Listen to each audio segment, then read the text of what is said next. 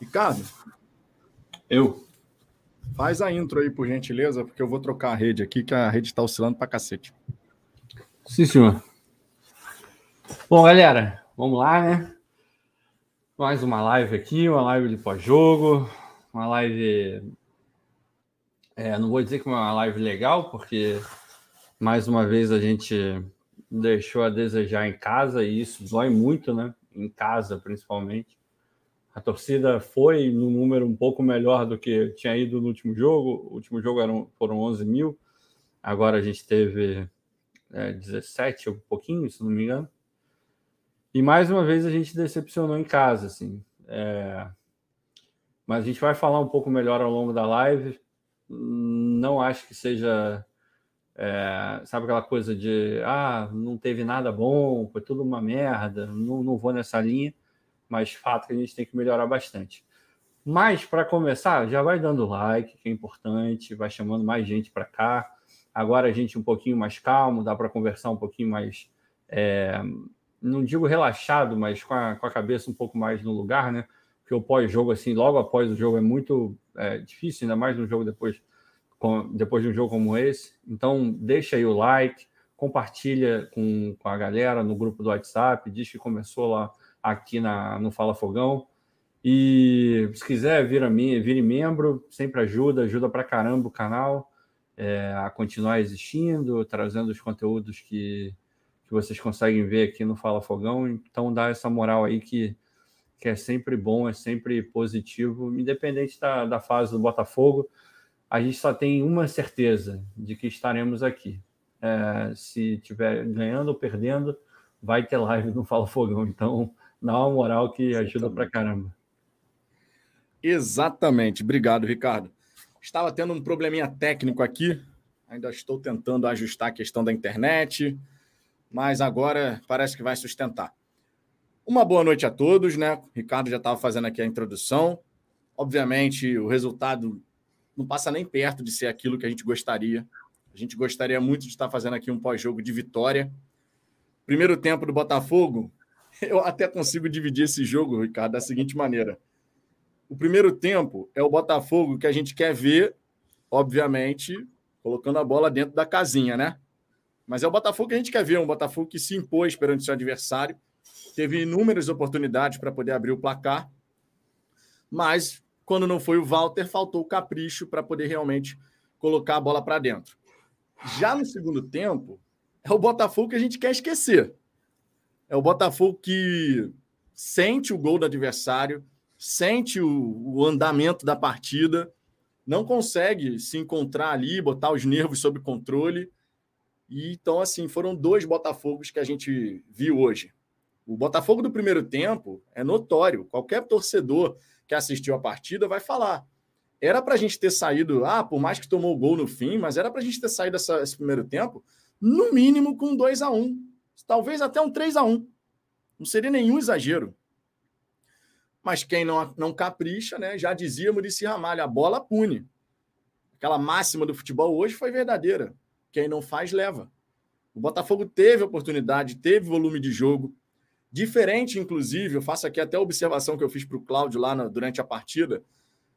Você via coletivamente o time do Botafogo em termos de construção de oportunidades, triangulação, a importância do Tiquinho, que perdeu um gol feito, é verdade, né? O Walter está lá para isso, mas ele bateu mal. Ele bateu facilitando a vida do Walter, digamos assim. Mas a importância tática do, do Tiquinho Soares, como no primeiro tempo ele fez o time jogar, seja dando um passe de cabeça, dando uma casquinha, matando no peito para o companheiro, pisando na bola e acalmando um pouco o jogo, tocando de primeira, sendo um elemento da triangulação. O Tiquinho Soares, em inúmeras oportunidades, apareceu bem nesse primeiro tempo. Na hora que tinha que guardar, infelizmente falhou. Vale destacar também, quero saber a opinião da galera, provavelmente vão cair em cima da minha opinião, mas foi o que eu vi. Considerei extremamente injusta a vaia para cima do Gabriel Pires, como se ele tivesse sido responsável pela derrota naquele momento, quando ele foi. Ele, ele, Botafogo toma o gol no segundo tempo e aí cai em cima de vai no Gabriel Pires porque ele errou um passe. Outros jogadores também erraram, mas o primeiro tempo do Gabriel Pires foi positivo. Ah, você está vendo um jogo diferente. Não tô, não. a avaliação de todo mundo que estava assistindo a partida foi uma avaliação positiva, de um cara que ajuda a fazer essa, essa troca de passes no meio de campo, que toca de primeira. Né? Muitas vezes, inclusive, ele se complica quando tenta segurar um pouco mais a bola, porque ele tem essa capacidade de soltar a bola de primeira. Mas a primeira etapa do Gabriel Pires, a gente tem que ser justo. A primeira etapa do Gabriel Pires foi positiva. A primeira etapa do time foi positiva, guardadas algumas críticas que a gente pode fazer. O Jefinho, na minha opinião, não esteve numa jornada feliz hoje. Em alguns momentos, sim, tirando um coelho da cartola ali e tal, mas poderia ter tomado melhores decisões em alguns momentos. Então a gente tem elementos para elogiar a partida do Botafogo no primeiro tempo. Mas a segunda etapa realmente um, uma segunda etapa completamente distinta. Claro que a gente vai comentar aqui a mudança no intervalo, as mudanças na segunda etapa, tem muita coisa para a gente falar. Mas, de verdade, eu estou frustrado pelo resultado, estou frustrado e chateado pelo segundo tempo, mas a primeira etapa é esse Botafogo caprichando na definição que eu quero ver. É um Botafogo capaz de colocar seu adversário em dificuldade, de amassar o adversário do ponto de vista de posicionamento tático, não deixando o adversário praticamente sair do campo de defesa. E a gente viu um Botafogo agressivo. Se o Tiquinho tivesse feito aquele gol, talvez a história do jogo teria sido outra o Cuiabá teria que sair um pouquinho mais para tentar pelo menos um empate, daria mais espaço para o Botafogo. Se a gente tivesse aproveitado as nossas oportunidades, infelizmente o Si não entra em campo, mas temos elementos a serem elogiados, sim, apesar da derrota, que eu estou chateado igual vocês, mas a gente não pode simplesmente ser cego a ponto de chegar e falar que está tudo uma porcaria, que nada presta, que esse time tem que ser mandado metade embora, que não sei o quê. Calma. Vamos ser justos na avaliação. A gente vai conversar bastante sobre a partida, só que antes de mais nada, vou passar a palavra aqui para o Ricardo para poder fazer as considerações dele também, as considerações iniciais. Já vou marcando aqui na galera do chat vários dos comentários de vocês, favoritando aqui para poder trazer para essa resenha. Participe. Se não gostar da resenha, não gostar da nossa opinião, pode deixar o dislike. Só não xingue, por gentileza, porque a gente sempre prega o respeito aqui entre as partes. Mas deixa o dislike. Se gostar da resenha, deixa o like. Se inscreva no canal se não for inscrito, porque vocês sabem, isso ajuda pra caramba aqui no crescimento do Fala Fogão. Beleza? Ricardo, passa a palavra para você e já vou separando aqui alguns comentários da galera que vai nos prestigiando nessa terça-feira à noite. Bom, vamos lá. É...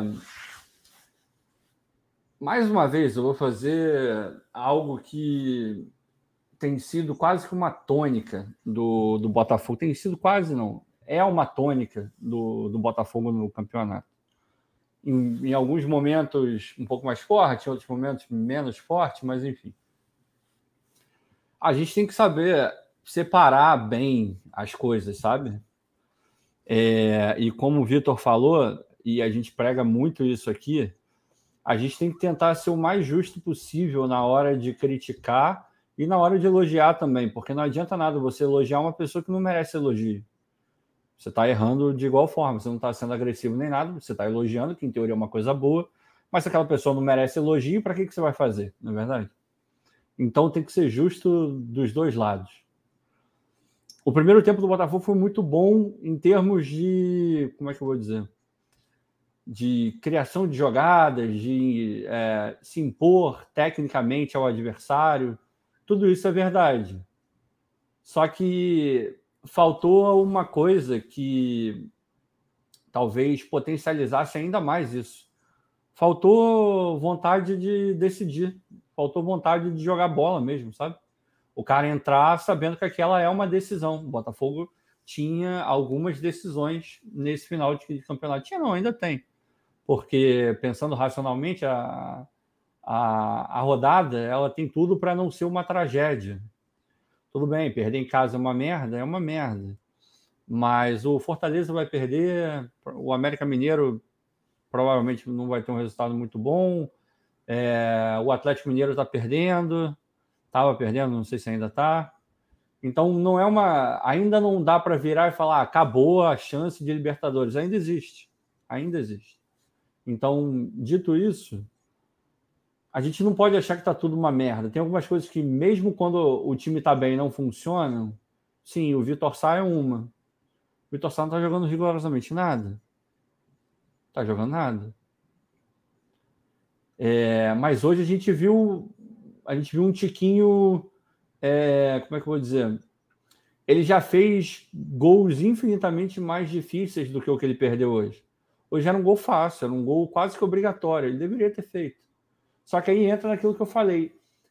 É, o time não estava com tesão de ganhar o jogo. Não, tava, não entrou para jogar uma final de campeonato. Simplesmente não entrou.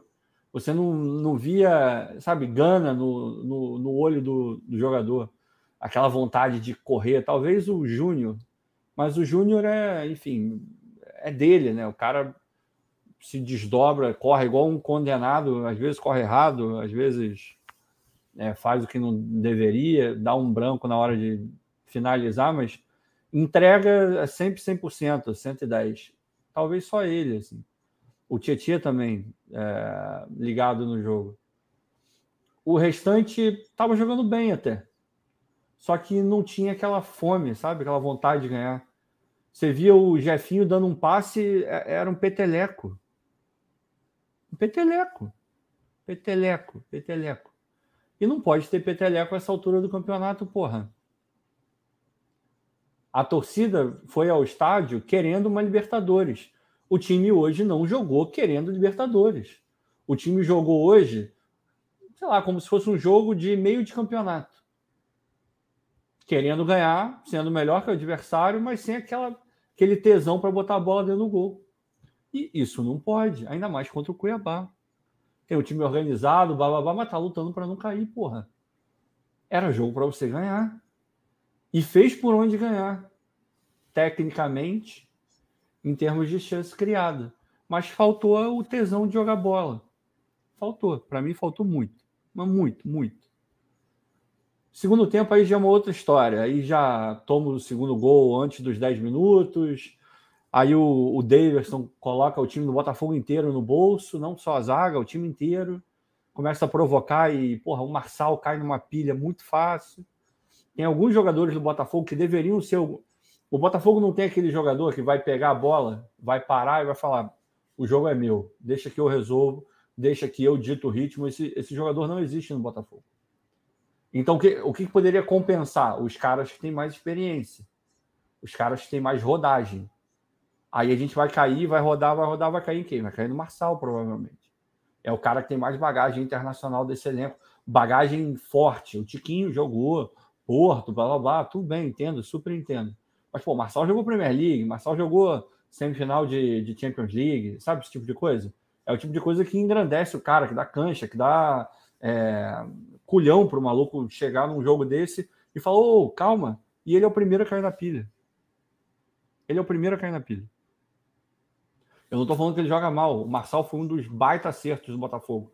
Mas já que a gente não tem esse cara que vai bater no peito e falar, me dá a bola, a gente tem que compensar de uma forma. E para mim, o Marçal poderia ser esse cara, é, fazer o papel. Não, não é ele exatamente, mas poderia fazer o papel. E é o primeiro a cair na pilha. Aí ele, ele leva alguns outros. E vai levando, e a coisa vira uma, um negócio que o segundo tempo é pavoroso. É espaço para caramba, é chuveirinho para cacete, e empilha jogador, e, e nada acontece. Não, não vai. Não vai, simplesmente não vai. Agora, tá tudo uma merda? Não. O, o, treinador não sabe nada de futebol? Não. Os jogadores são horrorosos? Não, não são. Algumas posições você olha e fala, putz, tem que melhorar. Tem que melhorar. Já está claro que a ponta direita a gente tem que melhorar. O nível tem que subir. Tem que subir. A ponta esquerda, se puder trazer um cara pica, bom também. O Jefinho, promissor pra caramba. Mas muita coisa. Mas tem muita coisa para evoluir ainda. Mas muita coisa soltar a bola, saber quando dribla, e, é, botar na cabeça que o futebol não é só pegar a bola e sair driblando todo mundo. Tá faltando um pouco disso, mas tudo bem, maturação, tá vindo. Tomara que ano que vem ele fique melhor, mas o Botafogo precisa de jogadores mais decisivos. Decisivo mesmo, um cara que vai chegar e vai meter o gol, vai dar aquele passe. O Botafogo tem muitos bons jogadores que circulam muito a bola e fazem o jogo fluir, mas decidir mesmo, a gente tem o Tiquinho. Hoje ele estava num dia ruim, mas para decidir um jogo mesmo, a gente tem o Tiquinho. Tá faltando mais. Tá faltando mais. Para ser mais competitivo, para ser mais letal. E dentro de casa, o Botafogo precisa encontrar um jeito de jogar de uma maneira é, mais efetiva. A gente toma muito gol em casa. A gente toma muito gol em casa. É pavoroso. Fazer gol no Botafogo dentro de casa é, é muito fácil. É muito fácil. É muito fácil. E não deveria ser. Hoje a gente voltou, tudo bem, ficou um tempão sem, mas voltamos a tomar um gol de bola parada, um gol ridículo. Ridículo. O cara sobe sozinho. Sozinho. O Adrielson não consegue chegar, pula meio atrasado, sei lá. Não dá, não dá. Agora era o momento de estar no 110%. E o Botafogo não entrou no espírito de brigar por uma Libertadores. Parece que entraram para ganhar o jogo, mas se não ganhar, estava tudo bem, porque o objetivo já foi alcançado. E isso é bom lembrar. Não cair e disputar uma, uma taça continental que vai ser a Sul-Americana. Os objetivos da temporada foram alcançados já. Só que, meu irmão, você podia ir mais além. Você ainda pode, mas passaria é, uma impressão ainda melhor hoje. A torcida compraria um pouco mais o barulho. E para finalizar, durante a transmissão, o Pedrinho reclamou muito da torcida do Botafogo. Falou muito que a torcida estava atrapalhando o time. É, eu vou falar a impressão que eu tive daqui. Quem está no estádio, o Vitor Tava, ele vai falar um milhão de vezes melhor do que eu. Ansiedade, meu irmão, mas gritando. É, pois é. E assim. E eu isso entendo... deu no primeiro instante, tá? Não, pois é, eu entendo. Eu entendo o porquê. Eu juro que eu entendo o porquê. E o que eu vou falar talvez seja impossível para o torcedor é, apaixonado, louco, que vai ao estádio até para extravasar um monte de coisa. É, eu sei que o que eu vou falar é complicado. Mas a gente tem que dosar um pouco sabe? Daqui eu conseguia sentir que o ambiente do estádio estava nervoso. E, e, uma coisa, o time já está mostrando que sente muito quando leva um gol, principalmente em casa. Porque não é, somos só nós da torcida que sabemos que está rolando uma dificuldade de ganhar em casa. Os jogadores também sabem. E quando eles estão jogando bem, que já não é a primeira vez, e tomam um gol no final do primeiro tempo, eles no segundo já tomam uma segunda porrada, meu irmão, desaba moral dos caras vai lá embaixo. Lá embaixo. E aí, para. Eu não digo que isso acontece por culpa deles, tá? Isso não é culpa da torcida. Eles que deveriam levantar a cabeça e correr atrás. E não conseguem fazer. Agora, vem o outro ponto. De novo, não é por conta da torcida, mas a torcida coloca um pouco mais de gasolina na fogueira. Tem colocado um pouco na minha visão, tá? Eu estou de fora, eu estou daqui, eu não estou no estádio, eu posso estar redondamente enganado. Em vários momentos dá para sentir quando o cara é, faz alguma coisa, ah, aquela coisa de, sabe, é, ah, todo mundo quer ganhar, todo mundo quer ganhar, mas, meu irmão, o cara tá jogando mal. O Daniel Borges estava errando um monte de coisa, tu vai vaiar o cara. Ele vai errar mais. Ele vai errar mais. Deixa para vaiar no, no intervalo. Deixa para vaiar no final do jogo. Aí beleza, mas durante o jogo não vai, cara. Apoia, apoia. De novo, não é por sua culpa que o Botafogo tá porra, com a cabeça na lua dentro do campo. Mas pode, ao invés de estar tá na lua, pode ir para um lugar mais longe ainda, por conta da pressão da torcida. É foda. Infelizmente, essa é a verdade. Agora, na, pelo menos o que eu acho.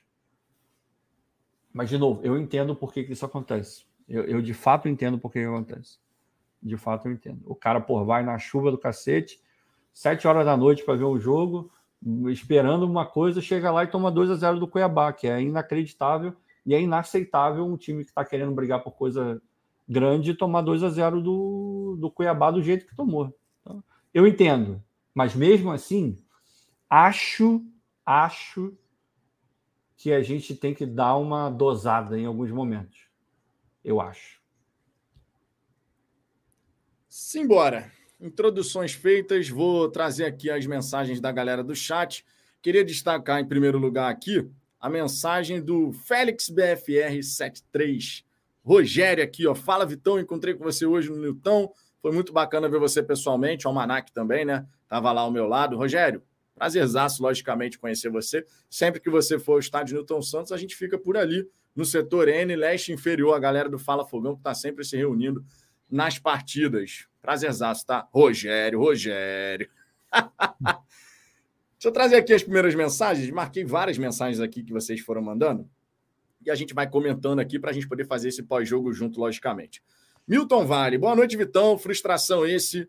Frustração, esse é o meu sentimento com o Botafogo. Não estou falando com relação à vaga na Libertadores, mas sim com esse tipo de atuação quando nós mais esperamos deles. É, infelizmente, vocês vão lembrar que eu tinha falado aqui no Fala Fogão, durante essa campanha no brasileiro. Eu falei, cara, a gente ainda vai dar muito com a cabeça na parede. E, infelizmente, isso acontece. Então, assim, é frustrante mesmo, cara. De verdade, é frustrante. Eu saí frustrado, mais uma vez repito, não pelo primeiro tempo, ah, mas perdeu o primeiro tempo por 1 a 0 mas a gente fez um ótimo primeiro tempo. Indiscutivelmente um ótimo primeiro tempo. Mas faltou o capricho para definir, é verdade. Mas eu saí frustrado porque a diferença de um tempo para o outro foi abissal. Foi assim, uma coisa assim gigantesca, irmão. Por isso que eu dividi. O primeiro tempo é o Botafogo que nós queremos, claro, considerando a bola entrando lá na casinha, a gente fazendo os gols, né? Mas foi um time envolvente, um time que se impôs perante seu adversário, que criou situações com aproximação, triangulação, figura do terceiro homem, pivô, ultrapassagem. Meu irmão, o Botafogo foi muito interessante na primeira etapa. Mas futebol é gol. A justiça do futebol é bola na rede. Jogou bem, não fez o gol. O adversário foi lá, fez o gol. 1 a 0 no primeiro tempo. E na segunda etapa, cara, o nervosismo era nítido, era muito evidente o nervosismo que estava acontecendo. Difícil ter algum torcedor que não saiu frustrado do estádio no dia de hoje. Carlos Vitor, que noite triste. Carimbamos nossa não classificação para a Libertadores. E o Tiquinho, hein? Como que perde um gol daquele? Achei total displicência na finalização, estou muito pé da vida. Cara, não achei displicência, Ricardo. Queria saber a sua opinião. Ah. Da onde eu estava, da onde eu estava, a sensação que me deu foi: ele não olhou o posicionamento do goleiro. Da onde eu estava, ele simplesmente chutou para o gol. É, assim, displicência eu acho muito forte, mas era muito claro. Primeiro, que ele não precisava fazer muita coisa para aquele gol acontecer. O, o gol foi dado para ele. Dado. Quer dizer, dado. Não foi dado porque o, o Júnior pressionou. Então foi dado pelo Júnior, vai. Meu irmão, aquilo ali é o gol que o, o centroavante ele tem que fazer com o olho fechado. Não pode perder um gol daquele. Pô, na pequena área, de frente pro goleiro, irmão, tu não pode perder. Não pode perder, mas não acho que foi displicência eu acho que ele chutou muito mal, assim, mas muito mal mesmo. Um cara do nível dele não pode chutar. Um cara do nível dele, se chutasse mal, deveria ter chutado muito melhor. E daquela distância, faria o gol. É, é bizarro, assim. Mas tem uma coisa: a gente, a gente sabe que é humano, tem dia que nem todo dia é dia de tiquinho. Nem todo dia ele vai estar no melhor dele. Ele nem jogou tão mal assim, ele fez o que ele normalmente faz. Mas o, o passivo do Botafogo nesse campeonato é tão grande, mas tão grande, tão grande, que não tem espaço para esse tipo de erro mais, entendeu? Se a gente tivesse vindo na toada que, desde o começo do campeonato, a gente tivesse nessa toada que a gente está ganhando jogos, ali trocando, brigando, um bom aproveitamento, é, a gente olhar para o jogo de hoje e falar, putz, cara, o Tiquinho jogou mal, mas acontece, o cara é humano. Só que hoje a gente olha e fala, não tem direito de errar. Mas é ser humano, ele vai errar. Tem jeito. É. De vez em quando vai acontecer. Vai, pô. Infelizmente foi hoje. Vai. É, o Rasga aqui, o time do Botafogo tem um emocional de uma banana. Também ano que vem isso tem que ser trabalhado, não pode ouvir uma vaia que desestabiliza tudo. Sobre essa questão da vaia, é muito importante, não, da só, não só da vaia, tá? Porque a vaia, efetivamente, no estádio, que eu me recorde, ela aconteceu na segunda etapa. Tá? No primeiro tempo, o que a gente estava vivenciando na arquibancada era ansiedade. É, é, Com é. três minutos já tinha gente reclamando de um passe errado. Pois Mas é. não era um nível de reclamação, pô, cara, não sei. Não, era aquela reclamação de, pô, pelo amor de Deus! Era uma coisa assim. Tanto é que o Cláudio, Cláudio normalmente é super paciente com isso no estádio. Hoje o Cláudio estava extremamente irritadíssimo com essa questão, porque assim, onde a gente estava ali na arquibancada, tinha um grupinho ali que, meu irmão, qualquer lance, qualquer lance que não saísse do jeito que a pessoa queria, a pessoa puxava ali uma insatisfação e outros acompanhavam. Obviamente que o Botafogo não perdeu por culpa da sua torcida. É Isso óbvio, faz claro, o menor sentido, porque claro. a torcida não entra em campo. Não, Mas é. é claro que o ambiente de ansiedade. Atrapalha. Eu até falei para o Cláudio assim: meu irmão, hoje a ansiedade está palpável. É quase como se você pudesse esticar a mão e pegar. E, obviamente, isso não poderia acontecer, mas a, sen a sensação, o sentimento era esse. E se pela televisão estava visível isso, ah. na arquibancada estava mais ainda.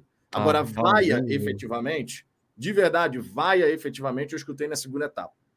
Especialmente quando o time já estava perdendo por 2 a 0 Aí o Daniel, o Daniel Boys, antes de ser substituído, ele deu uma cabeçada para lateral aqui no lance de ataque, era só deixar a bola sair pela lateral, que era muito nossa. Mal, Ali a torcida, meu irmão, em alguns lances a torcida perdeu a paciência. O Júnior Santos, que se enrolou também, foi é. para lá, foi para cá, no fim das contas perdeu a bola. É. Aí a torcida realmente perdeu a paciência. Dois Mas a, a ansiedade desde o começo era muito palpável mesmo na, na arquibancada. É, quando eu falei da vaia, eu estava me referindo basicamente à vaia ao Gabriel, assim. E, porra, meu irmão, de novo, a gente tem que tentar ser justo. Ele não estava jogando uma partida horrorosa. Ele não é o culpado do time não ganhar em casa. A, a vai ali foi, na minha Porra, opinião, foi totalmente na moral, injusta. Cara, na moral, totalmente pegando, injusto. Já não é o primeiro jogo que isso acontece, tá? Estão pegando o cara para Cristo. Teve jogo que ele errou passe no meio de campo e a gente toma o gol. Aí beleza, eu até entendo que você reclame de uma maneira mais forte, porque o cara não deveria ter errado daquela maneira, um erro bobo. Agora, irmão, ele não, não foi por conta dele que o Botafogo tomou o gol, sabe? Se você for pegar o erro, sei lá, é muito mais do, lá, do Marçal, é, porra, do que dele. Não, não tem nem erro dele, para falar a verdade. Nasce de um balão escroto e ninguém consegue pegar o Tietchan, passa na frente da bola e não, não consegue. Um negócio horroroso, o primeiro gol. Mas não tem nada a ver com ele. Segundo gol, idem, não tem nada a ver com ele. Então, para quê? Ah, beleza, o cara errou um passe. Tá, tudo bem, vou fazer o quê? Agora, botar a culpa inteira, descarregar, é o que a gente está falando esse negócio, essa ansiedade, a gente entende o porquê que ela existe, mas, porra, o, o que diferencia nós, seres humanos, do, de outras coisas, de outros é, seres vivos, é a capacidade de você olhar e falar, porra, meu irmão, tudo bem, eu tô puto, mas eu tenho que segurar minha onda. Você pensa, você raciocina. Né? Ah, mas, Ricardo, futebol é emoção, futebol é não sei o quê. Tá, tudo bem, eu entendo que futebol é emoção. Mas, porra, futebol é um jogo. Futebol é um jogo de estratégia, futebol é um jogo de seres humanos que estão lá dentro. E como seres humanos, os caras têm o fator psicológico inerente neles. E, porra, você desestabilizar ainda mais um cara que, por natureza, já está desestabilizado, porra, meu irmão, você vai minar a confiança do cara. E é bom lembrar, hein? O Eduardo não joga mais. É o Gabriel que tem que estar tá ali. Não tem outro para botar no lugar dele. Vocês vão minar ainda mais a, a confiança do cara? Não dá, meu irmão, não dá. É uma merda. Vai no final do jogo, manda tomar no cu, sei lá o que, que você vai fazer. Agora, durante o jogo, não adianta nada, só piora. Só piora. É, e esse lance, cara, na primeira etapa, vamos ser sinceros, o, Tico Tico no Botafogo tá dizendo aqui, Gabriel Pires deu dois lançamentos bisões. Meu irmão, erro de lançamento, outros jogadores erraram também. Pois é. A verdade é essa, gente. Outros jogadores erraram passe, outros jogadores erraram uma jogada, tentaram uma invertida e erraram. Outros Só jogadores erra quem tenta, né? erraram. Né? Só erra quem tenta. Porra. E aí a, a, a vaia, a insatisfação ela é apontada só para um, como se o Gabriel Pires estivesse sendo responsável pela derrota. E não era o caso. Não é. Na primeira etapa, inclusive, é completamente fora de propósito falar que o Gabriel Pires não fez um bom primeiro tempo passes de primeira, inversão de jogada, fazendo o jogo fluir. Ah, errou? Errou, mas só erra conforme o cara quem tenta. Tentou um lançamento, errou. O Jefinho tentou um passe, errou. O Júnior Santos tentou e errou. O Tietchan tentou e errou. E aí? Não, o erro também faz parte do futebol. Se o Botafogo passe... só acertar, meu camarada, se o Botafogo der todos os passes certos e só finalizar certo, o Botafogo ganha sempre de 20 a 0. Não, e tem outra, aquele passe para o Jefinho que ele deveria, faltou Acho que o Jefinho não, não comeu direito hoje. Aquele passe para o Jefinho finalizar em uma defesa maneira do Walter, para mim aquilo ali tinha que ser gol certo. Era só encher o pé que a bola entraria. É, ele chutou mais fraco do que deveria. O Walter conseguiu pegar uma bela defesa, mas aquilo ali é, é bola para gol. O passe foi do Gabriel, um passe maravilhoso por elevação que passe destruiu, maravilhoso. destruiu a marcação dos caras. Mas aí, errado. essa parte a galera esquece. Pois é. Essa parte é. a galera esquece. É. a defesaça do Walter, essa é uma boa lembrança, Ricardo. A defesaça do Walter nessa finalização do Jefinho foi por um passe sensacional do Gabriel Pires. Não, e se ele acerta, se o Jefinho faz o gol, ninguém ia comentar os passos que ele errou ao longo do jogo, porque ia falar, ah, porra, mas o cara deu assistência pro gol. Caramba, gente, pelo amor de Deus, de novo, a gente tem que ser justo na hora de avaliar, porra. Rafael Carmo, o Botafogo conseguiu tomar quatro gols do pior ataque da Série A. Essa é braba. Verdade, é ele, não, ele não ganhou do Cuiabá, perdeu os dois Saiu jogos. zerado nos dois confrontos. A vaga não na Sul-Americana está de não bom pode. tamanho para esse time. Não pode. Não pode. Não, não pode. O, o, pior ataque do, do, campeonato. E o Botafogo, dos 28 gols que o, Cea, do, que, o, que o Cuiabá tem na Série A, quatro são em cima do Botafogo. E a gente não fez nenhum neles. Uhum. É, Alvinegro de Floripa, eu sei perfeitamente que o Si não entra em campo, mas se o Tiquinho Soares tivesse feito aquele gol no início, o jogo seria outro. Outro que anda falhando muito é o Adrielson. Cara, eu não gostei muito da partida da Adrielson hoje. Já é segundo. E, a, e, na verdade vai acontecer de vez em quando ele não fazer um grande jogo, tal. Faz parte também da oscilação. Mas no lance do. Foi o lance do primeiro gol? Acho que foi o lance do primeiro gol. Que eu pensei que ele ia ganhar aquela jogada na velocidade, cara. Não. Mas ele acabou não conseguindo. Mas eu jurava uhum. que ele ia ganhar aquele, aquela. Porque ele é um zagueiro veloz, né? Mas o jogador do Cuiabá, infelizmente, foi mais rápido.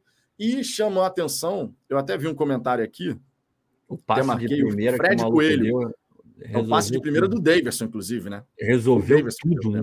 tudo. Aquela jogada só aconteceu por causa daquilo. Por conta daquilo. Bizarro, Mas bizarro. o Fred Coelho destacou aqui, Ricardo, uma questão que ele falou: o primeiro gol era para o Jefinho ter feito a falta. Eu também tive essa mesma impressão quando a bola estava no campo de defesa do Cuiabá ainda. Uhum. Que a bola vem para o Jefinho na disputa e ele não faz a falta e a, a jogada se desenrola. Não estou dizendo que a culpa é do Jefinho, tá, gente? Eu estou dizendo que faltas táticas fazem parte do jogo, inclusive o próprio Jefinho, anteriormente, tinha ele feito uma falta tática. É, ele segura o cara. Ele segura o cara e uhum. é uma uhum. falta tática. É uma é. falta para você parar e organizar é a equipe. É do faz. jogo. Mas naquele momento ali do primeiro gol, não aconteceu. Agora, não tira o mérito, logicamente, do Daverson, que deu um passe de primeira e clareou a jogada por inteiro ali para a equipe do Cuiabá. Inclusive, o Davidson fez isso algumas vezes na partida, né? Não, o Davidson, a bola chegava a verdade é, o Davidson botou o time do Botafogo no bolso. Jogou muito bem, jogou muito e, bem. E, e, além de jogar e ser decisivo, porque o cara faz gol, deu um passe daquele, ele enervou o jogador. Quer dizer, os jogadores do Botafogo já estavam enervados, mas ele provoca de um jeito que, que o jogador do Botafogo cai e parece que não conhece o Davidson. Ele é isso aí, cara. É, Para mim, isso é inadmissível. O cara tem que saber quem ele está enfrentando. Tem alguns jogadores que você não pode cair na pilha. Ele é um. Você sabe que ele vai tentar. Então você caga para ele, olha para outro lado, sai de perto. Mas não, os caras gostam. É, e o Marçal, ele realmente tem um pavio curto, tá? Mas muito já curto. Tá, mas muito. Já tá claro. Já tá claro. É, deixa eu ver aqui o Emerson Alves. Fala, Vitão. Felizmente me tornei membro, mas infelizmente o nosso fogão deu mole de novo em casa. Quando vou entrar no grupo do WhatsApp, manda, manda seu DDD e WhatsApp para falafogão.gmail.com. Você que é membro do canal, obviamente, pode participar lá do grupo do WhatsApp. Então, fico no aguardo do seu contato, tá, Emerson? Se eu não adicionei ainda, é porque eu não tenho seu contato ou não chegou, ou de repente está no spam. Pode acontecer também, mas de qualquer maneira, manda de novo, por gentileza. Se é que você mandou, acredito que já tenha mandado, né, para estar falando, mas de repente foi para o spam de fato. Temos aqui o Eduardo Félix, ó, aquele que não está puto com esse resultado de hoje, me desculpa, mas você não é botafoguense. Não, não tem essa não, Eduardo. Todo mundo é botafoguense. A frustração existe, logicamente. Alguns vão ficar mais, outros menos. Alguns torcedores saem muito exaltados do estádio, outros saem mais tranquilos. E é de cada um, cara. Todo mundo é botafoguense. Se tem uma coisa que eu sempre vou bater nessa tecla aqui no Fala Fogão é que a gente não tem que ficar nessa de dividir. Eu sou mais ou sou menos. Sabe? Eu sou mais botafoguense, você é menos botafoguense. Eu acho isso uma bobagem Cada um sente a derrota, um resultado frustrante de uma maneira. Dentro da sua casa deve ser assim, né? Às vezes você está vendo o jogo ali, um vai ficar xingando pra cacete, o outro vai ficar ali meio inconsolável. Faz parte, pô. As pessoas são diferentes. Sérgio Ferreira, boa noite, Vitão. Já tem muito ódio no, no Brasil nesses dias. Ainda tem jornalista renomado fazendo live destilando raiva para cima do Tiquinho, Castro e companhia. Estou aqui, pois você é equilibrado, fé. Bom, eu não sei quem é que está falando, fazendo uma live destilando tal ódio que você está falando, mas obrigado pela presença aqui, Sérgio. A gente sempre agradece. Micael Salles, fora Luiz Castro, vocês estão iludindo com as individualidades dos jogadores. Simplesmente não dá para você atribuir o primeiro tempo do Botafogo nessa partida contra o Cuiabá só à qualidade dos jogadores. Fazer isso é querer ser do contra. Ah, pelo amor de Deus, gente. Vocês realmente vão querer me dizer que a primeira etapa do Botafogo, com a qualidade que a gente viu, sim, pecamos na definição, mas as jogadas foram construídas, o posicionamento defensivo de amassar o adversário, impedir praticamente o Cuiabá de vir para o campo do Botafogo, isso só é fruto de qualidade individual dos jogadores. A comissão técnica não tem nenhum mérito nesse primeiro tempo que o Botafogo fez. Desculpa, mas não dá. Não. Pode falar, cara. Não, não, é, é isso. É. Assim, a gente tem que. A gente defende muito aqui, isso não, o que eu vou falar não, não quer dizer que a gente está querendo ser dono da verdade, nem nada parecido com isso, mas a gente tem que ter muito critério na hora de fazer uma análise, porque essa análise ela é muito rasa. E fazer análise rasa é muito fácil. É você virar e falar: ah, o time, porra, não fez gol por culpa do técnico. Meu irmão, não foi o, o Castro que chegou na frente do goleiro e deu um peteleco em cima do cara. Não foi o Castro que chegou na frente do goleiro e chutou é, errado.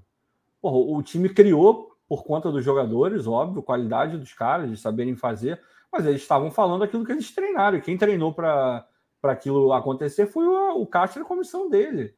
É inegável que o time evoluiu, é inegável que o time está sendo bem treinado. Lutar contra isso é lutar contra a imagem, é lutar contra o que acontece.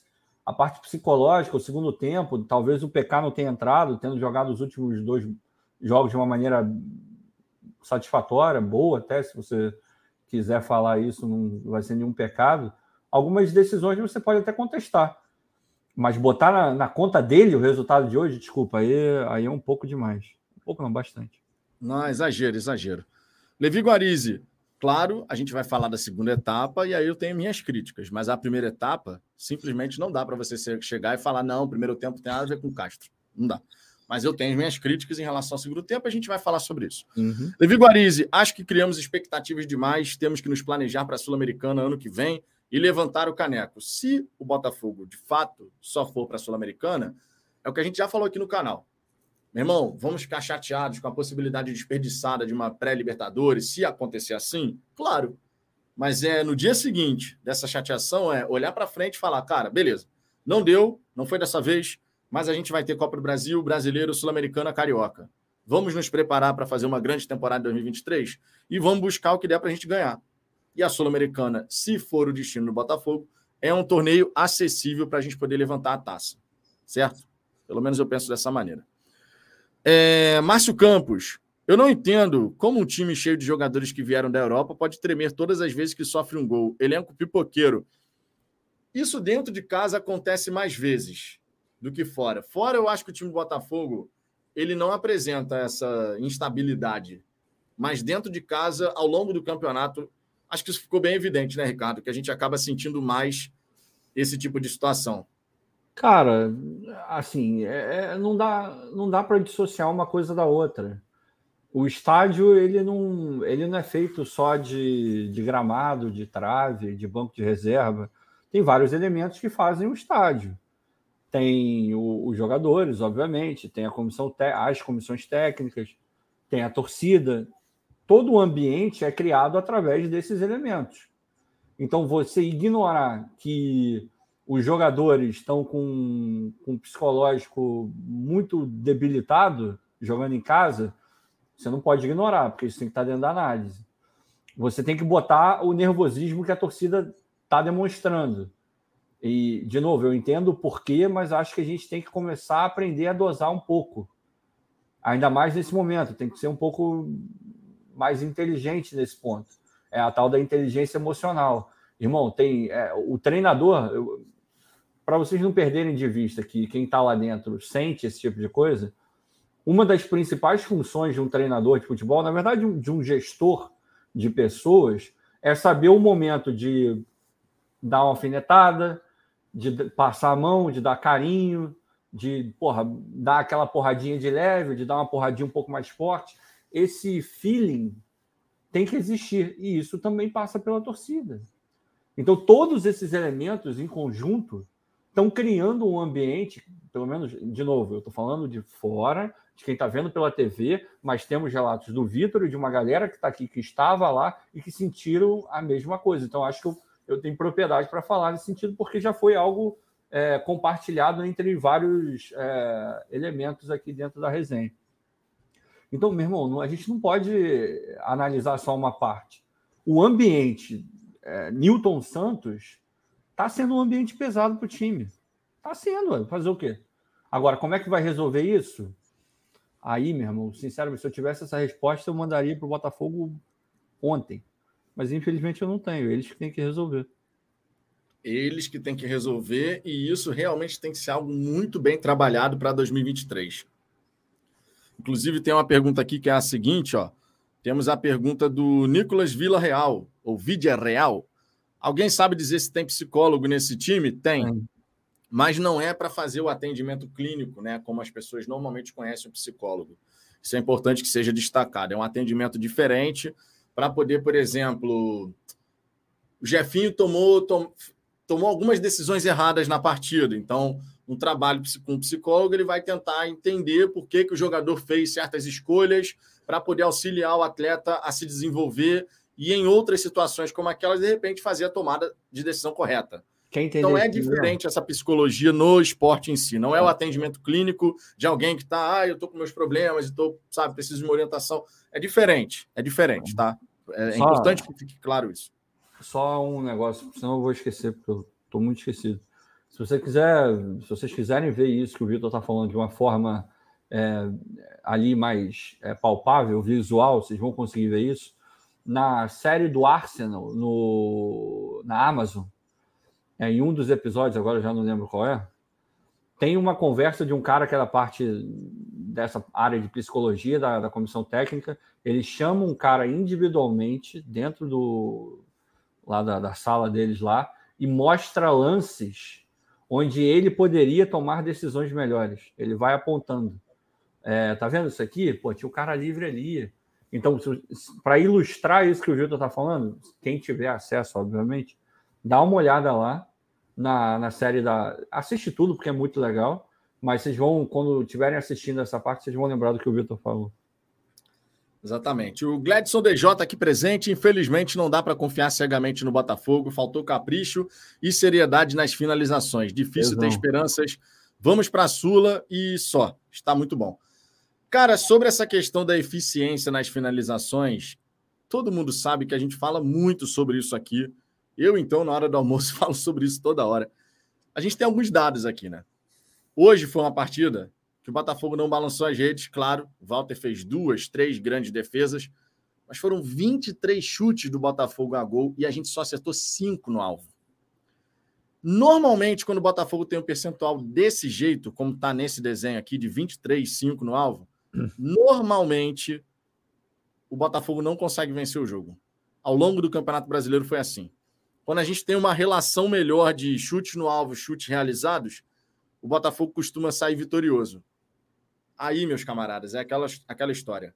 Para acertar, para fazer o gol, tem que acertar o alvo. E de preferência tirando do goleiro, porque não adianta só. Eu posso estar 10 vezes em cima do goleiro, que também não vai adiantar de nada. Mas essa parte da eficiência ofensiva é algo que realmente o Botafogo precisa trabalhar melhor.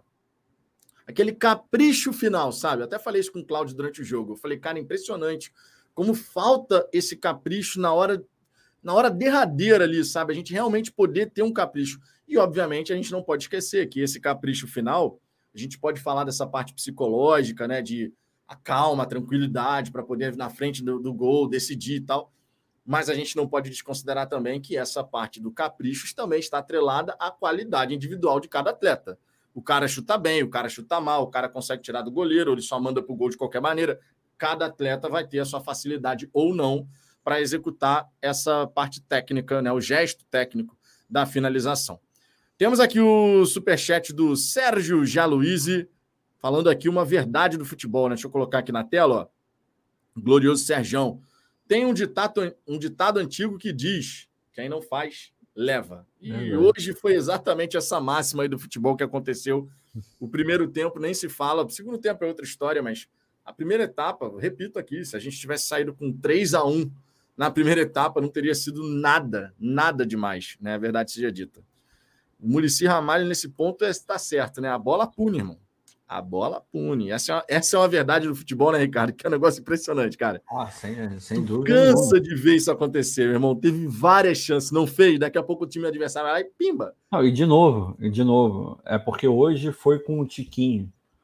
Mas é, o que está acontecendo é que o Botafogo não tem mais espaço para errar. É, a tolerância para erro no Botafogo ela está muito pequena porque o Botafogo já errou muito nesse campeonato. Mas o Tiquinho já fez gols um milhão de vezes mais difíceis. Aquele gol contra o Palmeiras, se você falar, pô, esse cara fez esse gol contra o Palmeiras e perdeu esse gol aqui. Se alguém disser que esse cara é ruim, então é maluco. Ele nem é o craque que vai fazer só o gol com, igual ele fez contra o Palmeiras, e nem é um perebo, um bosta que vai perder o gol que ele perdeu hoje. Às vezes o cara tá no dia ruim, às vezes o cara não acerta o alvo, às vezes o cara tá com a pontaria ruim no, no dia. Agora, repito, o grande problema é que a nossa tolerância para erro do Botafogo está muito pequena por culpa do próprio Botafogo, é bom que se diga. E ele não pipocou, não, hein, o, o Rush. O Tiquinho não é o tipo de cara que pipoca, não. Desculpa. Ah, não, não, não acho que ele pipocou, não. Não, claro minha... não. De verdade. Você pode ver o replay, Ricardo. Mas, repito, a minha opinião é que o Tiquinho ele recebe aquela bola que foi por uma pressão maravilhosa feita pelo Júnior Santos, a gente tem que elogiar, lógico. Sim, foi muito bem. Cara, ele não olha a posição do goleiro. Ele recebe aquela bola e ele bate pro gol. Ele não olhou, na minha opinião, ele não teve a tranquilidade para olhar ser. E tirar do goleiro, porque pô, o gol tem umas tem sete metros, né? Tem o goleiro ali e ele bateu praticamente em cima do goleiro, né? O Pedrinho, o Pedrinho, enfim, quem sou eu? Eu fui um atacante mediano. Mas o, o, Pedrinho jogou muito mais bola que todos nós aqui juntos. De, o, Pedrinho, o Pedrinho aliviou para ele. Falou que a bola estava muito perto do corpo, que ele tentou ajeitar um pouco e não conseguiu e acabou chutando mal por conta disso. Eu não comprei muito o barulho do Pedrinho, não. Para mim, é, ele até deitado ele deveria ter feito aquele gol. Eu vou mais. Eu na, achei que ele linha. ia chapar do lado aqui, eu, ó, da perna esquerda. Também, reto aqui, também. pá. Ele, ele, fez, ele fez o. A única coisa que ele não deveria fazer foi o que ele fez. Ele chutou em cima do cara e fraco. Aí é foda, meu irmão. Ou, ou você chuta no alto. Aquela, aquela bola ali, sem sacanagem, ele tem, e ele tem é, capacidade de fazer isso.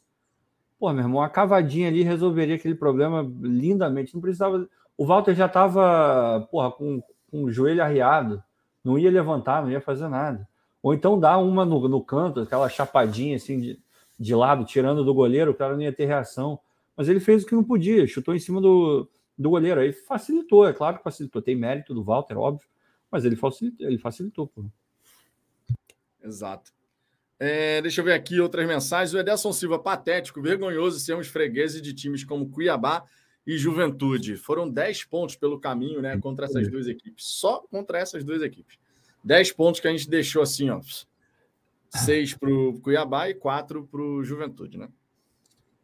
E isso dói, né? Porque se a gente acrescentar o Atlético Goianiense nessa história, o Havaí nessa história, vixe, Maria, aí fica complicado para cacete.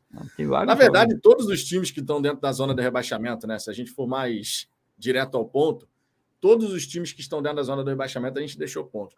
Se, se, quiser só concentrar na galera que está dentro da zona do rebaixamento, o Botafogo só jogou, ganhou um jogo, que foi o Ceará lá. Só isso.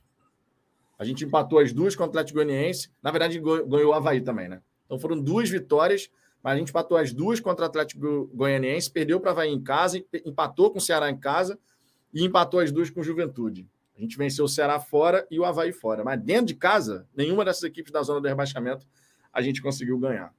É foda mesmo, né? Não dá para falar o contrário, é foda mesmo. Não, não dá. Se ficar fora, assim, lembrando que o objetivo foi alcançado. É, no final do ano, acredito eu que na hora de lá dentro forem, forem fazer o balanço da temporada, é, eu duvido que eles não digam que o balanço é positivo. E eu concordo, sinceramente, acho que foi um balanço positivo. A gente vai começar o 2023 com uma base montada, é, precisa contratar, mas precisa muito menos do que precisava em abril, maio desse ano. A gente Pô, não parte do... Não, não tem nem comparação. A gente não parte do zero. A gente parte de um lugar legal, de um lugar um pouco mais é, maturado, mas que ainda tem é, lugar para crescimento, ainda mais se vierem bons jogadores. Então não dá para falar que foi ruim. Mas é óbvio que tem algumas coisas que são difíceis de engolir, mesmo defendendo o projeto, sabendo os estágios, tudo que, que aconteceu. É difícil você virar e defender um time que tá que é grande e não consegue ganhar de Juventude e, Cuiabá, desculpa. Não, tem, não pode. Não pode. Não, cara, se a gente somar os pontos que a gente perdeu, só para. Se a gente pegar ó, do Cuiabá para baixo, Cuiabá para baixo, a gente perdeu seis pontos para o Cuiabá, a gente perdeu mais três pontos para o Curitiba, a gente perdeu dois pontos para o Ceará, perdemos três pontos para o Havaí, perdemos quatro pontos para o Atlético Goianiense e quatro pontos para o Juventude. Não, não pode. Botafogo era para estar brigando pelo título, rapaz. Não, a gente estava brigando pelo título. A gente Se trocou, fizesse a de casa contra essas equipes aí que brigam contra ah. o rebaixamento, dá para estar brigando pelo título. A gente trocou. Mas... Esse campeonato a gente ganhou de times muito importantes, de times que estavam brigando lá em cima, e deixou muito ponto para trás com um time fraco. Demais, demais. E, e tipo assim, é, a gente entende que pô, a gente teve vários momentos, vários momentos nesse campeonato, né? A gente teve o começo com um time que ainda tinha vários remanescentes da Série B, com aqueles jogadores que tinham acabado de chegar, que você precisava dar uma liga e tal, depois tiveram vários problemas, aí vem a segunda janela. Tudo isso tem que ser levado em consideração sem a menor sombra de dúvida. Sem a menor sombra de dúvida. Agora, quando você pensa na qualidade técnica desses adversários, que estão na zona do rebaixamento ou brigando contra o rebaixamento por um motivo, é óbvio que, apesar de todos esses percalços que o Botafogo teve, é óbvio que a gente não tinha que ter deixado tanto ponto pelo caminho contra essas equipes. Isso, para mim, é bem evidente. Né? Senão a gente fica assim, não, parece que o time do Botafogo anterior era pior do que o Juventude, por exemplo. E não era o caso. Não, não é. O time que, que o Botafogo enfrentou o Juventude dentro e fora de casa era melhor do que o Juventude e a gente não venceu nem, nem em casa nem fora. Né? Então, assim, infelizmente a gente vai lamentar muito. Agora, é o que eu falei na hora do almoço. Irmão, todos os times têm jogos a lamentar, sem a menor sombra de dúvida. Todos os times, sem exceção. Se você perguntar para o torcedor do Internacional, que, pô, brigou pelo título aí com o Palmeiras, brigou entre aspas, né? Porque o Palmeiras abriu uma distância quando o Inter chegou na segunda colocação e tal. Mas se você perguntar para o torcedor do Internacional, ele vai falar: pô, se a gente não tivesse perdido aquele jogo pro Botafogo, com um jogador a mais, fazendo 2 a 0 a gente já tinha mais três pontos. Só um exemplo. Só um exemplo. Então isso vai valer para todo mundo. Agora, o que a gente precisa ver o Botafogo fazer em 2023 é minimizar esse tipo de situação. Tem que ser mais Quem equilibrado. minimizar, faz uma campanha melhor, naturalmente. É, tem, tem que ser no mínimo equilibrado, e, e, e daí eu não estou falando só da parte psicológica. É, é do cacete você olhar para a campanha do Botafogo e ver que é o segundo melhor visitante. Mas aí você olha para a campanha em casa, é o terceiro pior mandante. Não dá, não dá para viver assim. Esse foi, tipo a time, disparidade foi muito assim. Exato, cara. esse tipo de time é um time desequilibrado, desequilibrado. Então, porra, eu preferia não ter ganho tantos jogos é, fora de casa e ter ganho alguns que a gente perdeu em casa e, e fazer alguma coisa um pouco mais é, balanceada, porque né, faz muito mal para o time, para esse, tá fazendo muito mal para esse time não conseguir arrancar em casa. Se fosse o contrário, a gente já discutiu isso aqui, eu acho que a pressão seria menor, porque querendo ou não, ia estar ganhando em casa. Então, em casa a gente resolve, sabe? Eu não acompanho o Curitiba, mas eu não acho que a torcida do Curitiba, é óbvio que os caras estão putos de não ganhar é, fora de casa, mas em casa eles, eles têm sobrevivido por conta do Couto Pereira. Então a pressão deve ser um pouco menor, porque querendo ou não, quando está próximo da sua torcida, o time responde. É, é, um, é um porto seguro. O Botafogo não tem um porto seguro. O Newton Santos não é um porto seguro para o Botafogo, pelo contrário.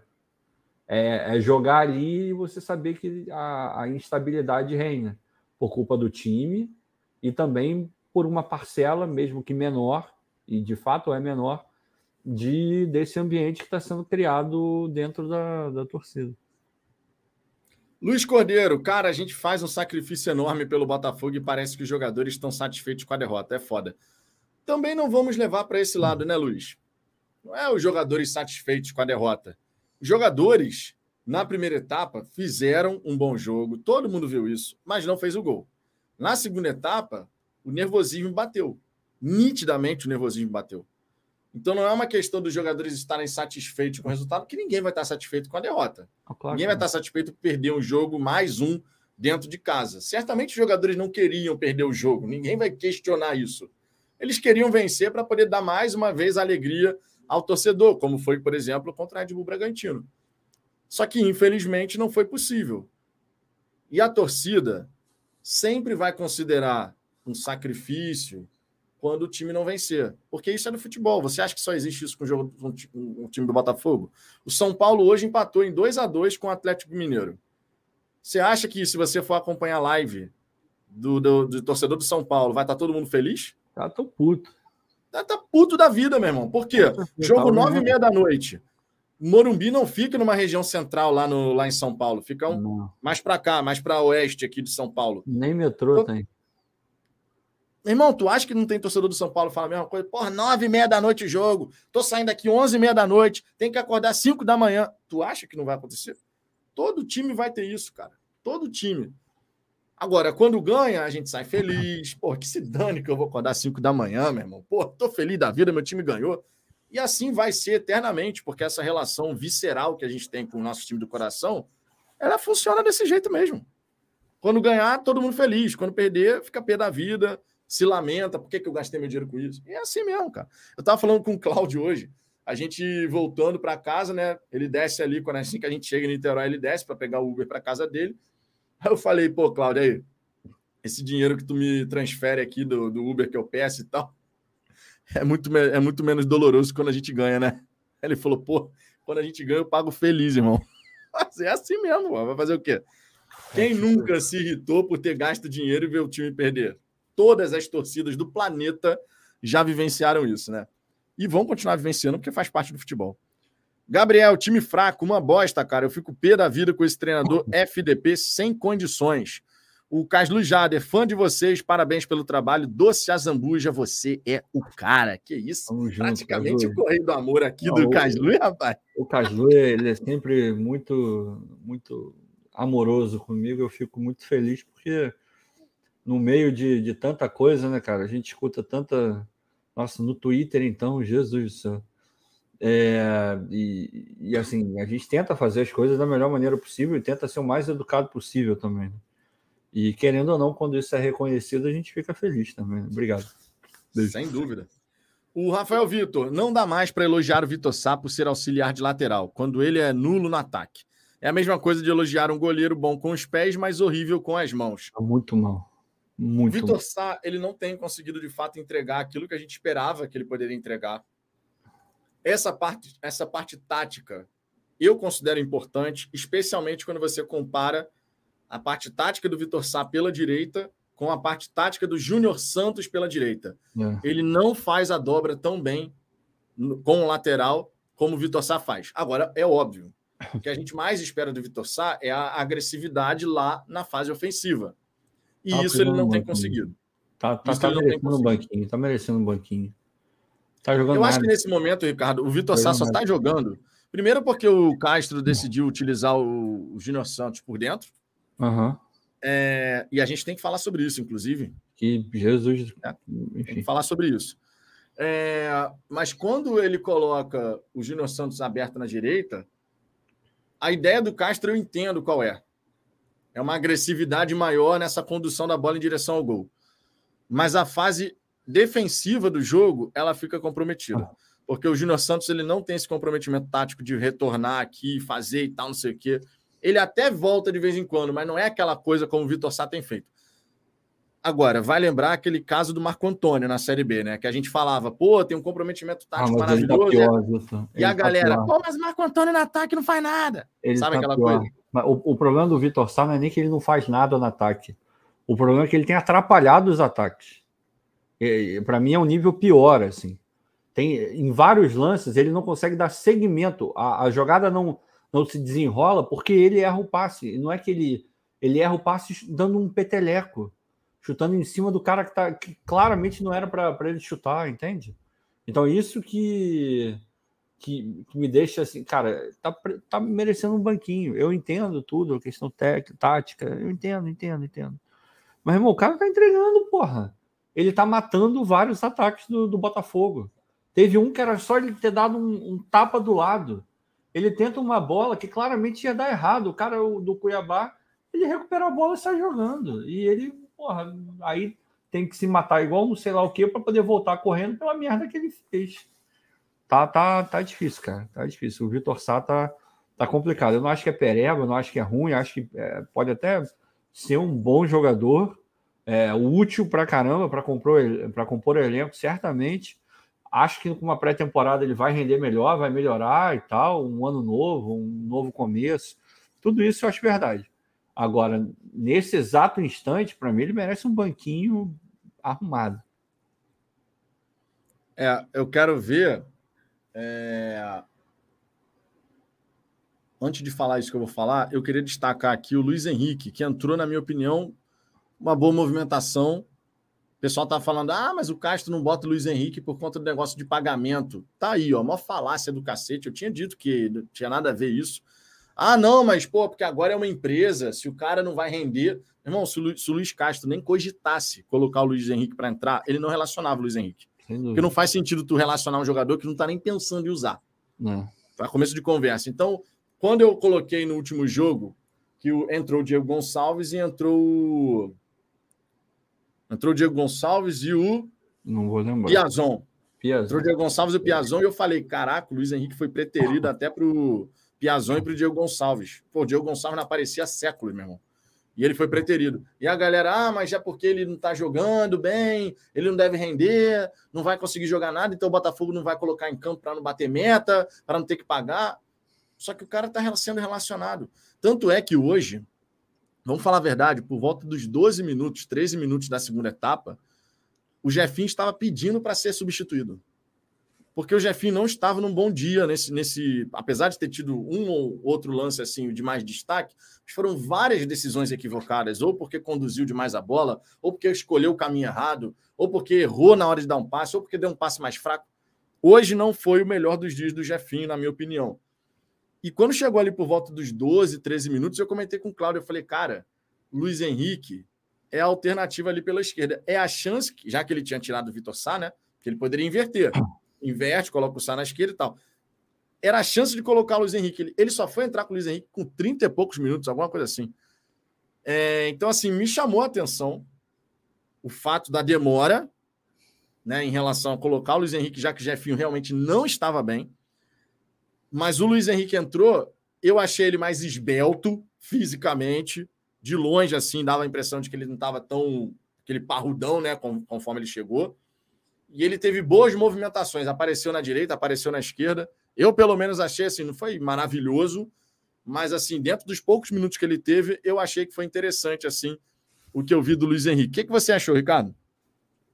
Cara, sinceramente, eu não achei nem interessante nem desinteressante. Eu não achei nada. Para mim, ele foi burocrático. Ele entrou e circulou a bola, movimentou. Agora, criar alguma coisa perigosa, ser realmente importante, acho que não foi o dia ainda. Mas fico feliz dele ter entrado. Tomara que volte a ser uma possibilidade, porque não é possível que o que o Luiz tenha desaprendido a jogar bola e ele sabe jogar bola, ele sabe jogar muito bem, ele é muito bom jogador muito promissor. É, sinto falta dos arranques que ele tinha. É, talvez fosse a principal característica dele, era um arranque com, com uma habilidade maneira para no um contra um, era, foi o que projetou ele. E ele não apresenta isso. Tudo bem, é, em alguns momentos não dá e tal, a gente sabe disso, mas é, eu achei que ele foi burocrático, assim, mas perto do que o Jefinho estava fazendo, é, o Jefinho ele, ele é muito bom jogador, muito bom mas ele, ele tem que ele tem que criar o jogo dele para além da habilidade que ele tem, sabe? Ele tem que se tornar um jogador é, mais completo e, obviamente, está em formação, tem muito tempo para crescer ainda, é muito jovem, a gente sabe disso tudo. Só que eu, eu ainda não consegui ver, a, analisando os jogos dele, essa questão da evolução é, tática, de, de tomada de decisão. Ele, para mim, ele continua tomando as mesmas decisões que ele tomava quando ele começou a jogar. Só que lá ele era uma novidade, lá ninguém sabia quem era o Jefinho, ele partia para cima, não tinha cobertura, não tinha nada, não tinha dobra. Hoje em dia ele não é, ele é uma realidade no sentido de que todo mundo conhece e sabe que o Jefinho é um cara que desequilibra. Então não é o primeiro jogo onde ele é, ele é bem marcado, não é o primeiro jogo onde ele não consegue levar vantagem na maior parte do tempo. Então ele tem que começar a olhar e falar, porra, eu tenho que me desenvolver em outras partes. Isso também é trabalho do Caixa, sem dúvida nenhuma. E ele tem jogado mal na minha, na minha visão. Ele não tem justificado o fato de ser titular. Hoje, hoje deu um bom passe, algumas boas jogadas, mas no geral ele não, não tem contribuído tanto assim. Pelo menos na minha visão. Mas é um bom jogador. Claro que é. Não, é muito bom jogador. Isso aí não tem a menor sombra de dúvida. Tico Tico no Botafubá. Davidson fez o pivô muito melhor que o Tiquinho. Todos os passos de primeira para o lado, abrindo o corredor.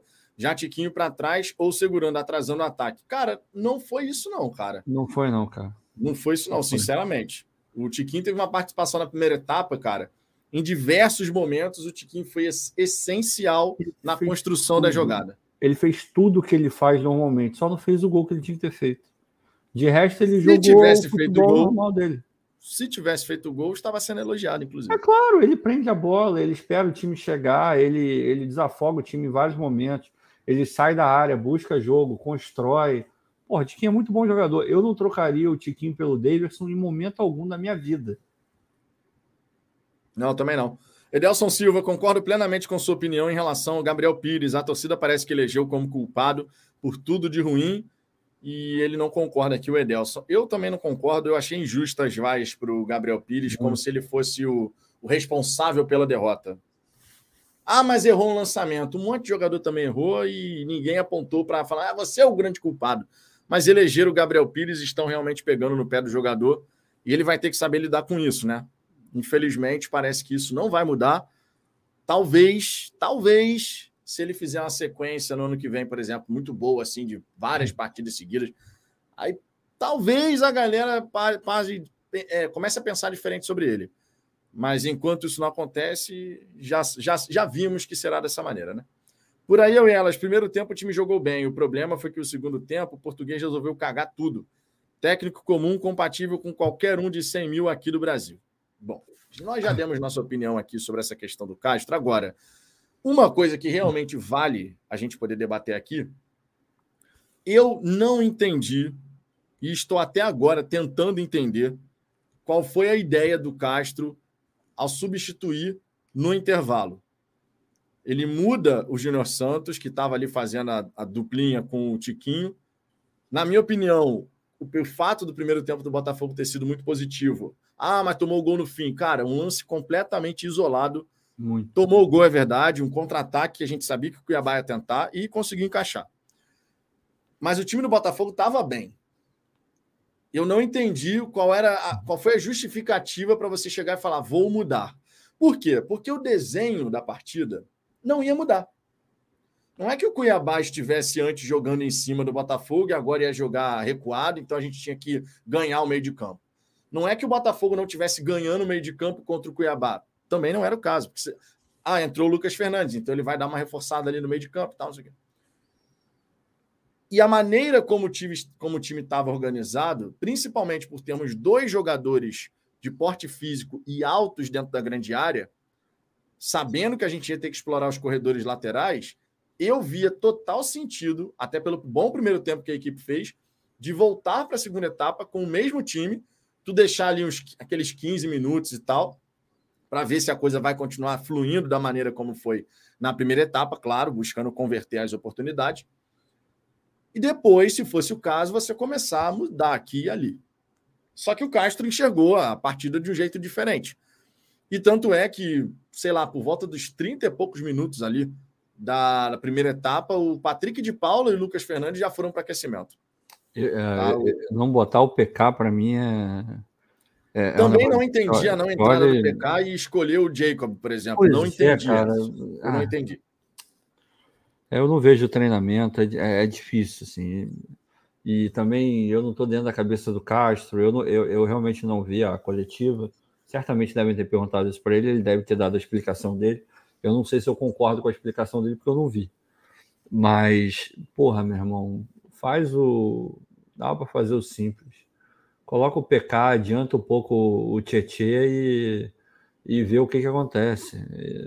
Sei lá, não, não entendi muito bem, não. É, e essa eu até te perguntei, né, Ricardo, durante a partida, é. eu falei, o Vitor Sá sentiu alguma coisa? Eu não ouvi nada, ninguém falando que ele sentiu alguma coisa. Porque eu pensei assim, bom, o Vitor Sá estava jogando ali pelo lado do Castro. e o Castro decidiu colocar o PK e o Lucas Fernandes para aquecer por volta dos 30 e pouco do primeiro tempo. Eu pensei, bom, de repente o Vitor Sá sentiu alguma coisa e o, o Castro vai querer modificar e em vez de colocar um ponto ali, não, ele vai modificar, coloca o Júnior Santos para direita e tal. Porque ao fazer a mudança, ao fazer essa mudança para a entrada do Lucas Fernandes, ele mudou o desenho tático. A gente deixou de ter aqueles dois caras lá na frente para ter o Gabriel Pires atrás do Tiquinho. E o próprio Jacob, quando entrou depois, ele também ficou aqui por trás. Ele não ficou, ele ficou circulando no meio de campo, né? Enquanto o Júnior Santos fazia aquela, aquelas duas torres lá na frente, mais os pontos aqui, fazendo aquela blitz inicial, digamos assim, do time do Botafogo. Não Mas, dá para né? levar a sério, né, Vitor? Não dá para levar o Jacob Montes a sério, cara. É eu não entendi a entrada realmente do. Do. Com todo do respeito, ali no intervalo. Com todo respeito ao, ao, ao Jacob, isso fala muito mais sobre o que a gente ainda precisa evoluir do que qualquer outra coisa, sabe? a gente precisa evoluir para, porra, num, o Júnior Santos não ser titular do time, entendeu? Com todo respeito ao, ao Júnior Santos. Em vários momentos ele, ele se mostrou um cara, porra, voluntarioso, se entrega, tá honrando a camisa do time. Beleza, eu entendo isso. Mas a gente tem que ter jogadores é, 100% confiáveis, e, quando eu digo 100% confiáveis, é você saber que aquele cara vai te entregar muito mais momentos bons do que momentos ruins, assim. E, pô, quando você vê que o Jacob Montes é uma, é, é, é uma opção válida para você mudar um jogo que está 2 a 0 irmão, tem alguma coisa errada. Tem, tem muito a evoluir, cara. Desculpa, mas tem, não, não, não dá. Se você quiser realmente brigar por Libertadores, não tem como o Jacob Montes ser, ser opção para você mudar um jogo de 2 a 0 contra. Não tem como. É. Francisco Roberto Castro não pode ser culpado pelo gol perdido pelo Tiquinho e pelas outras três oportunidades perdidas. A única coisa que discordo foi não entrar com o PK no lugar do Jacob. É, essa aí realmente vai ficar essa dúvida. É. Certamente o Patrick de Paula deve ter ficado meio frustrado hoje também, né? O jogador, Com obviamente, razão. queria jogar e, e eu vou dar razão. Com razão. A gente não vê o treinamento, é verdade, ninguém tem acesso ao treinamento. Mas o, o PK ele entrou contra o Red Bull Bragantino uhum. e deu um passe fundamental, inclusive, para a gente poder fazer né, o gol. Não vamos esquecer disso. E a gente imaginava o quê? Vai continuar ganhando essa sequência, né? E tal. Porra, é isso, Vitor. O cara vem aí numa, numa, numa, sequência de merda, todo mundo questionando. Aí no momento que ele está começando a ganhar confiança, e você sabe que ele tem um potencial absurdo para ser o titular do time, ele é mais jogador que qualquer outro primeiro volante que a gente tem no elenco, fato. Aí, porra, você, o técnico, porra, ele fala tanto em meritocracia e, e na hora coloca o Jacob Monte, segundo jogo dele no campeonato. Ah, não, desculpa, mas isso aí não tem como, como dizer nada ao contrário. Castro foi mal, mal. Nesse lance aí ele foi mal. Queria destacar aqui, cara. De vez em quando tem uns comentários aqui que é melhor a gente rir do que ficar irritado. O que né? que houve? O Pedro Garcia, tá muito na cara que esse canal é financiado. É, ah, de é. fato, é financiado pelo meu é. bolso é. e pelo bolso do Ricardo, né?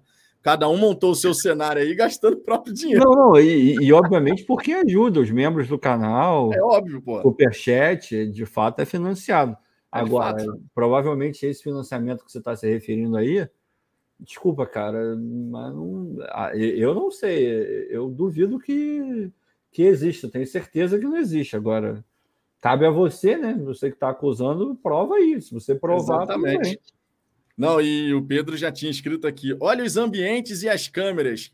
Fico feliz que você goste dos ambientes das câmeras, né? Ah, Pelo menos a gente encara como um elogio. Agora, ele já tinha escrito aqui anteriormente: o canal mais passapano do universo. Caralho, mostrem a CLT com Textor de empregador. Tu trabalha pro Textor, Ricardo? Eu não tô sabendo? Pô, vou te falar, nem CLT é o regime que eu trabalho, cara, porque aqui, aqui não tem CLT. Então, ah, cara, enfim, cada um fala o que quer, né? Tem, tem boca e, e, tem condições de falar, graças a Deus você tem condição de falar. Agora, é, aí daí a falar coisa válida e não falar besteira, enfim, aí não é, tem aí nada. Vai a distância, né? Aí vai a distância. Pois é. Isidro Santos, hoje foi uma vergonha torcer para os outros times nos ajudarem, pois a gente não se ajuda. É verdade. É, e isso, isso, inclusive, né, Ricardo, é algo que a gente entende, logicamente, que machuca o torcedor botafoguense, porque não é a primeira vez.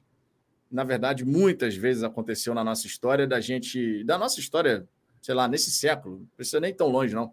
Nesse século, de o Botafogo ter a chance de dar aquele passo adiante é. em outras oportunidades e a gente falhar nesse passo adiante.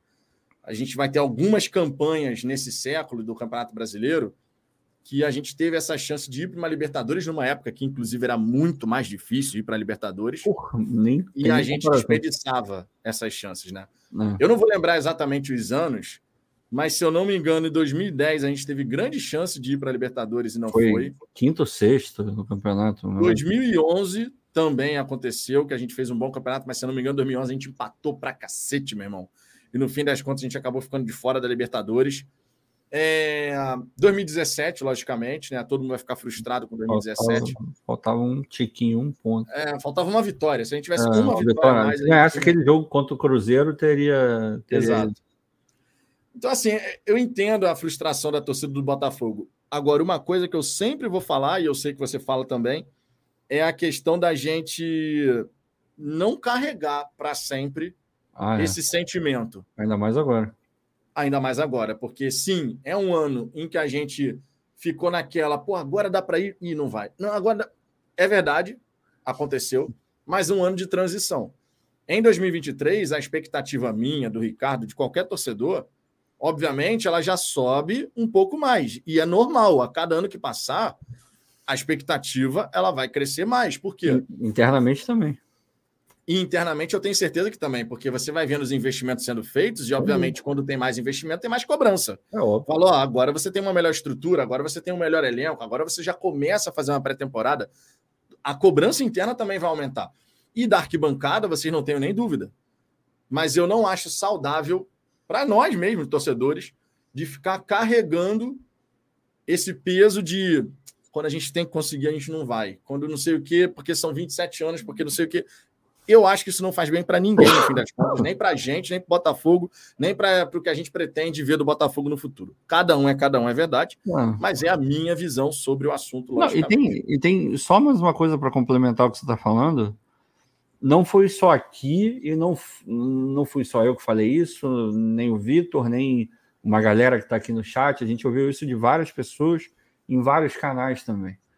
Essa transformação do Botafogo em SAF foi um. Tem alguns falaram que foi um nascimento, nasceu um novo, uma nova coisa, e outros falaram que foi um renascimento do Botafogo. No final das contas, é, quando a gente fala que algo nasceu ou que algo renasceu, pelo menos para mim, está implícito que é uma nova história. É uma. Eu, eu sei que o que eu estou falando é na, na teoria, é muito fácil, é muito prático, mas na, na realidade, quando você vai ao estádio e perde um jogo quanto, como esse, você vai lembrar de outros tantos do Botafogo velho que, que a gente perdeu e que acabou Sim. deixando a gente na mão. Sim. Eu sei disso. Mas, porra, se a gente fala tanto em renascimento, em, é, em nascimento de algo novo, porra, por que, que a gente fica só na, na, na, parte bonita dessa história. Só na parte de melhorar a estrutura, de ter o, o, o oitavo elenco mais valioso do brasileiro. Tudo bem, essa é uma parte, mas tem uma parte que é ruim também, que é aprender a, a se desprender desse passado de merda. E outra, vamos lembrar, é, tem um exemplo que é um exemplo muito próximo para a gente. O Atlético Mineiro, até antes de começarem a ganhar Libertadores, Copa do Brasil, era, é, é, era um sentimento igual, era um sentimento de que não ganhava porra nenhuma, que era um Exatamente. Que, e, e, você viu, tudo bem, não estou falando que tem. E obviamente a gente não vai fazer com os mesmos caminhos, porque o Botafogo optou por um caminho diferente. O caminho do Atlético para poder ganhar isso tudo foi um caminho que eu, eu não acho bacana. E, e essa conta vai chegar alguma hora. Mas, porra, a gente olha para o Atlético e, e, a gente vê o Atlético de, é, sei lá, 10 anos atrás, 8 anos atrás, era o Botafogo. Era igual, era a mesma coisa.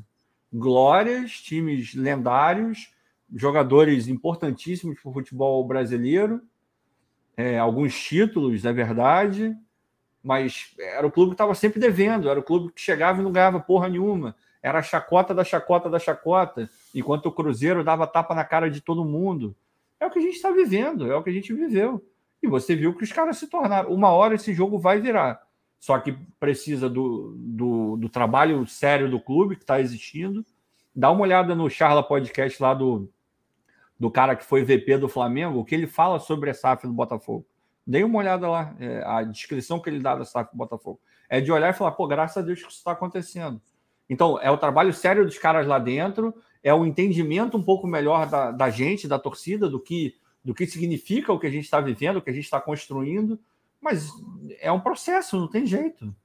Então, vamos tentar, pelo menos, né? A gente tem que tentar, pelo menos, deixar isso para trás. É uma merda, é. Quando a gente perde para o Cuiabá, é difícil deixar para trás, mas eu acredito que esse é o melhor caminho. Assino embaixo. Leandro RJ, 2022 para o Botafogo acabou hoje, vai de Sul-Americana mesmo. Ficou mais difícil, não dá para negar. A gente está é. a quatro pontos do G8, né? Com essa, esse empate entre São Paulo e Atlético Mineiro. E quatro pontos, faltando nove jogos. E se a gente não venceu o Atlético Mineiro, e agora é mais do que preponderante, uma vitória para cima do Atlético Mineiro, esse jogo contra o Atlético Mineiro ele sacramenta de fato assim o que, que vai acontecer com o Botafogo. Sabe, é, é, o definidor. Se o Botafogo vencer o Atlético Mineiro, a gente segue podendo buscar sonhar. Se o Botafogo não vencer o Atlético Mineiro em casa, em casa lá em Belo Horizonte, que eu digo, na casa deles, aí, meu irmão, aí acabou. E, obviamente, a gente pode esperar o Mineirão lotado, né? Que a torcida do Atlético Mineiro vai chegar junto pra cacete para poder. Eu acho que vai, Ricardo. Sabe por quê? Porque é o momento derradeiro. Sabe aquele momento derradeiro da temporada que fala, meu irmão, já fiquei puto pra cacete, mas vambora, porque é jogo final de semana, o horário é bom. Pode ser. Eu acho que eles vão chegar junto, porque mas não, mas não é, mas não é, dizer que é o Atlético vai, vai para Libertadores, né? Joga na segunda, pô. Ah, é segunda. Ah, então, não, mesmo assim, Ricardo, mesmo assim, mesmo assim. Não, tudo bem, tudo bem, tudo bem. mesmo assim. É, deixa eu ver aqui. O Ivan Lopes tem vários motivos para não ganharmos em casa. Um, não temos qualidade para propor jogo no mesmo nível que temos de ser reativos. Torcida sofrida há anos e, com isso, impaciência reina, nervosismo. É, pode ajudar a explicar, pode ajudar a explicar. O Alexandre Carvalho, a Zambuja está complicado e é bom os jogadores se acostumarem com essa pressão, porque ano que vem a cobrança vai ser ainda mais pesada. E, a mentalidade do time tem que ser de não aceitar esses resultados. A cobrança vai ser, como o Vitor falou. o meu ponto não é. A torcida tem que cobrar mesmo. É, obviamente, sendo o mais justo possível na cobrança. Mas é, a gente também tem que entender um pouco de como que a gente vai fazer essa cobrança. É aquele negócio da forma e do conteúdo. Né? O conteúdo pode estar perfeito. Agora, a forma como você é, apresenta esse conteúdo diz muita coisa. E eu acho que o conteúdo é ok, a frustração, é, o descontentamento. Agora, a forma como isso está se colocando em alguns momentos, eu, eu não concordo muito. Acho que poderia melhorar. Sérgio Ferreira, até o John Textor percebeu que o ambiente do estádio estava pesado por contribuição é. da torcida. Ele fez até um tweet durante o jogo. Eu não vi esse tweet. Foi, o que, é que foi, foi, falado, Ricardo? Ah, ele falou aquela coisa de there is no place like home, sabe? Ah, foi é... esse? Esse aí eu vi depois da partida. É, ele é, foi esse. Assim, o timing foi ruim. é, você vai no meio do jogo, perdendo para o Cuiabá. É, você entra no post e você só vê, porra, tem que contratar, tem que mudar, o estádio é uma merda. Ou não sei. É, é só isso que ele ouvia.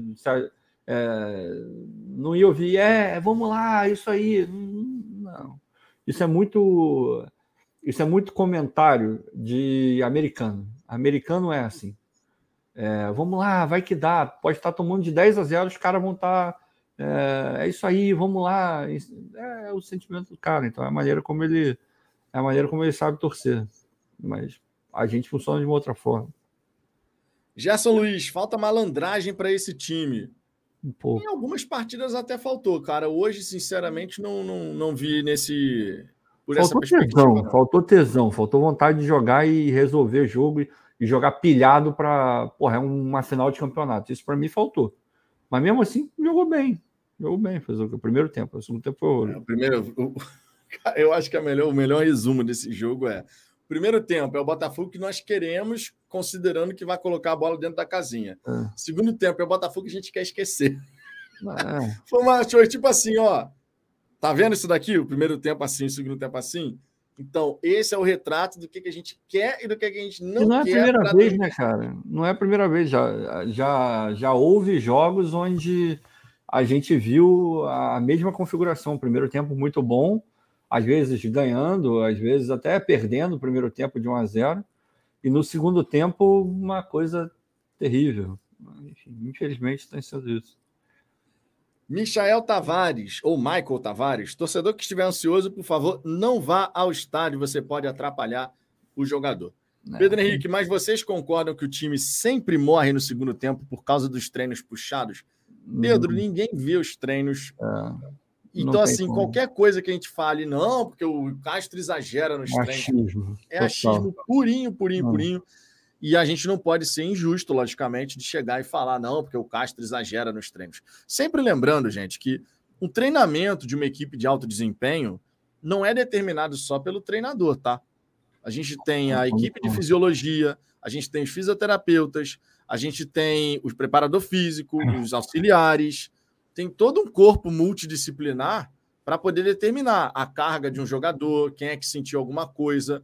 Lembrando que hoje em dia no futebol brasileiro, e isso fica muito evidente até pelos, pelos vídeos que o André Hernan está produzindo lá no seu canal, mostrando o centro de treinamento das outras equipes da Série A, todos os times fazem aquele protocolo, e o Botafogo também faz, tá? Você vai chegar, vai preencher um formulário, como é que foi seu sono, se você dormiu bem, se de repente está tendo algum problema, se você está com alguma dor, se você sentiu alguma coisa. Todo jogador chega passando todas essas informações. Os jogadores que relatam algum problema, algum desconforto, eles vão passar antes, por exemplo, na fisioterapia. Aí vão fazer lá o que tiver que fazer e tal. O jogador que está precisando, sei lá, é, fazer um reforço muscular antes de poder realmente, vai fazer. Então, não é só o Castro que determina. Não é só o Betinho que determina a parte física. É um trabalho multidisciplinar de fato para que o Botafogo possa alcançar o seu melhor desempenho físico. A gente só não pode deixar de considerar que nessa temporada, e o próprio Castro já falou sobre isso, o próprio médico do Botafogo já falou sobre isso, com a chegada dos jogadores em momentos tão diferentes da temporada, um estava para o fim da temporada lá em Portugal, o outro estava há não sei quantos meses sem jogar, porque a temporada já tinha acabado em abril os jogadores, obviamente, em níveis diferentes e tendo que entregar aquilo que a equipe do Botafogo necessita, eles podem ter um desgaste maior ou menor. E a gente também tem que considerar a própria fisiologia de cada atleta. Por exemplo, se eu fizer um determinado exercício e o Ricardo fizer um determinado exercício, não necessariamente a gente vai sentir a mesma coisa. O mesmo nível de cansaço, o mesmo, a mesma dor muscular depois da atividade. Eu posso sentir mais, o Ricardo pode sentir menos. E assim é a vida, e para qualquer um. Né? Então a gente não pode deixar de considerar todos esses elementos. Então, essa história de ficar dizendo que ah, o treinamento é muito puxado, ninguém assiste ao treinamento, então só, não podemos só um, ficar no atismo. Só fazendo a questão do contraponto que a gente sempre fala aqui, o próprio Luiz Castro já deu entrevistas falando que o treino dele é muito puxado, sim, e que ele não sim. abre mão disso pelo nível de competitividade que ele quer implementar dentro do Botafogo. Então, é, quando a gente fala que ah, eu não vejo treino, a gente não necessariamente não é, está, a gente não necessariamente está falando que ele não treina pesado e que isso não influencia. O que a gente está fazendo é que a gente não pode cravar. O que a gente pode virar e falar, ele já, já falou sobre isso, então sim, é uma possibilidade. Mas não dá para cravar, só quem pode cravar alguma coisa é quem está lá dentro. A gente não está lá dentro, então tem Sim, como. com toda certeza. É, deixa eu ver aqui, o Rafael Carmo, Luiz Castro é responsável pelo volume ofensivo. Se o jogador não bota a bola para dentro, a culpa não é do técnico.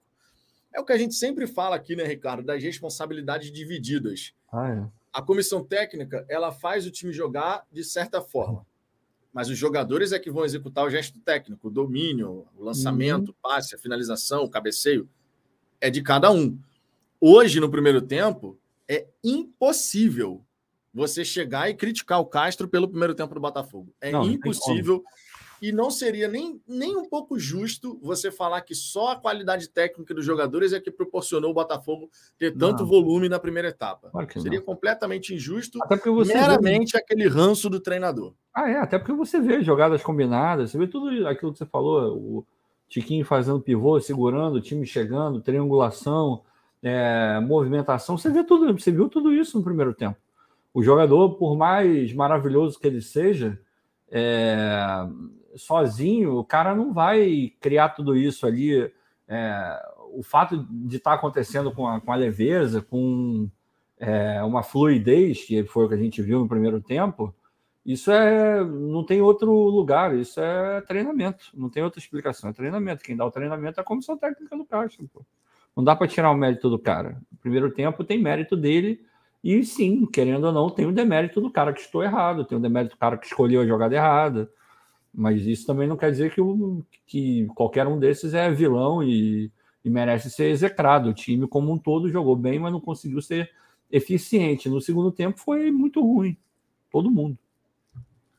Manuel Antunes, por que com uma folha maior estamos atrás do Fluminense? É futebol, né? Começa futebol, por aí. cara. Futebol não é só as cifras investidas que determinam a posição de um, de um, de um time na tabela, né?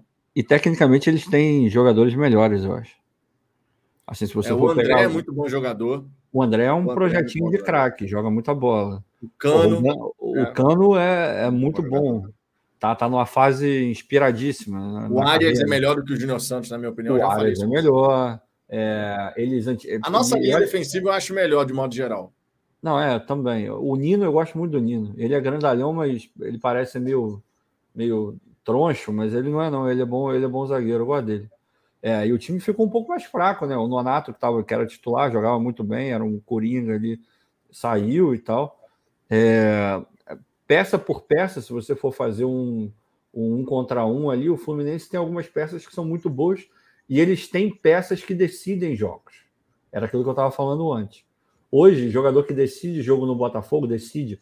Obviamente, pô, o Tietchan decidiu contra o Bragantino, mas eu digo com regularidade, aquele cara que você espera que vai decidir um jogo, hoje eu acho que a gente tem o Tiquinho. Acho que não tem outro. É, assim, de cabeça, rápido, o Fluminense tem, tem três. O Arias pode decidir jogo, seja com passe, com chute. O Cano decide jogo e o Ganso decide jogo. E fora, e no banco ainda tem o William Bigode, já foi decisivo em alguns momentos. É um cara que entra e pode entregar alguma coisa. O André, com passe, porra, também pode. Então, tecnicamente, o time do Fluminense é melhor que o do Botafogo. Agora, a gente já falou um milhão de vezes sobre a questão salarial. O Botafogo, quando vai ao mercado contratar, ou quando ia contratar, ele oferecia muito pouco ao jogador. Então, automaticamente, você compensa pagando um salário um pouco mais alto. E traz jogadores de fora, ganhando em dólar, em euro, é, para ele abandonar o lugar onde ele está ganhando muita grana e jogar no Botafogo, que pouco oferece, tem que ter uma compensação. Então você dá luvas maiores, o salário acaba sendo maior também, o conjugado luvas e salário vai, vai te dar uma, uma ferrada um pouquinho. Então, sim, você olha para o elenco que o Botafogo tem, é horroroso? Não é. Mas você olha para a folha e olha para os nomes é, e o tamanho dos jogadores que vieram, você fala, talvez essa folha pudesse ser um pouco mais barata do que é. Mas a gente tem que entender o cenário. O cenário é esse. Exatamente. Minha gente, uma hora e 35 de resenha. Queria destacar aqui só mais duas mensagens. Ó. O Rony Marques, posso arrumar um patrocínio para vocês na Casa da Luz Vermelha lá, Que isso? Meu Deus, cara. Calma, calma, calma, Rony. Calma, Rony. Pelo menos ele não ofereceu a sogra, né? Já tá melhorando. Já tá no lucro. Também temos esse aqui, ó. Fala Fogão financiado com ambientes e câmeras. Nosso canal é financiado e hoje somos a maior mídia independente de Botafogo. E temos aqui também o Azambuja, fã do Oyama e Rico do Calma, pessoal. Ano que vem vamos melhorar. É isso aí, aí calma, porra. Vai melhorar. Essas duas mensagens maravilhosas. Seguinte, nessa quarta-feira, eu estou de volta aqui na hora do almoço, tá? Para a gente poder trocar uma ideia, trazer aqui as declarações do Castro, dos jogadores, enfim. A gente, obviamente, ainda vai dar um confere em tudo que rolou de Botafogo 0, Cuiabá 2 e também já olhar para frente, porque final de semana não, né? Mas segunda-feira vai ter o jogo contra o Atlético Mineiro, que empatou com o São Paulo fora de casa por 2 a 2 Estamos a quatro pontos do G8. E no fim das contas, se a gente tiver que só ficar com a, Libert... com a Sul-Americana, a gente vai ficar frustrado no começo, mas vamos olhar para frente, obviamente já pensando em 2023. Uma coisa de cada vez, tudo a seu tempo. Por hora é isso. Fizemos aqui nosso pós-jogo. Muito obrigado pela presença de cada um de vocês que deixou o like, que deixou o dislike, que se inscreveu. Tá? A participação de vocês aqui é sempre muito importante. A gente tenta trazer o máximo de mensagens aqui, mas amanhã, na hora do almoço, voltem novamente, porque a vida continua, certo? Perdemos, ficamos chateados, mas a vida continua. Ricardo, algum recadinho final para a galera? Não, só isso mesmo. É, é, frustrante, mas é o que tem. É o final de ano aí. Também, sendo muito racional, não tem nada perdido. Tá? Quatro pontos, tem confronto direto. São Paulo é, tá longe de ser um time 100% confiável, assim como o nosso também não é, principalmente em casa. Então, é, lembrando que pro, é, é bizarro ter que falar isso, mas para o nosso bem, a gente tem mais três jogos aí, só um em casa, né? tem dois jogos fora. De repente a gente consegue arrumar alguma coisa um pouco melhor. É, não dá para, ainda não é o momento de jogar a toalha. A toalha já, ela deu uma escorregadinha um pouco do ombro, deu, mas não caiu ainda. Enquanto não cair, meu irmão, tem que lutar. O mínimo que esses caras têm que fazer é lutar, coisa que poderia ter tido um pouco mais hoje, um pouco mais de vontade. Mas, enfim, é, é foda. E só para terminar mesmo, o Bora Bill tá falando que o Fluminense é, não tem CT, que o Espaço Lonier tá no mesmo nível que o campo deles. Cara, desculpa, mas não tá não. Dá uma olhada lá no, no canal do André Hernandes, você vai ver o CT deles lá. É, o CT do Fluminense, mesmo que não seja maravilhoso, o melhor do mundo, é anos luz melhor que o do Botafogo. Que o Botafogo não tem CT, né? A verdade é essa. É, não dá para comparar, não. Nessa não dá, parte não. estrutural, não dá para comparar o Botafogo a ninguém, na verdade. Não, não dá. Tem muito por fazer. Essa é a grande realidade, tá? Verdade. Um grande abraço para todo mundo. Beijo no coração de todos. Fomos!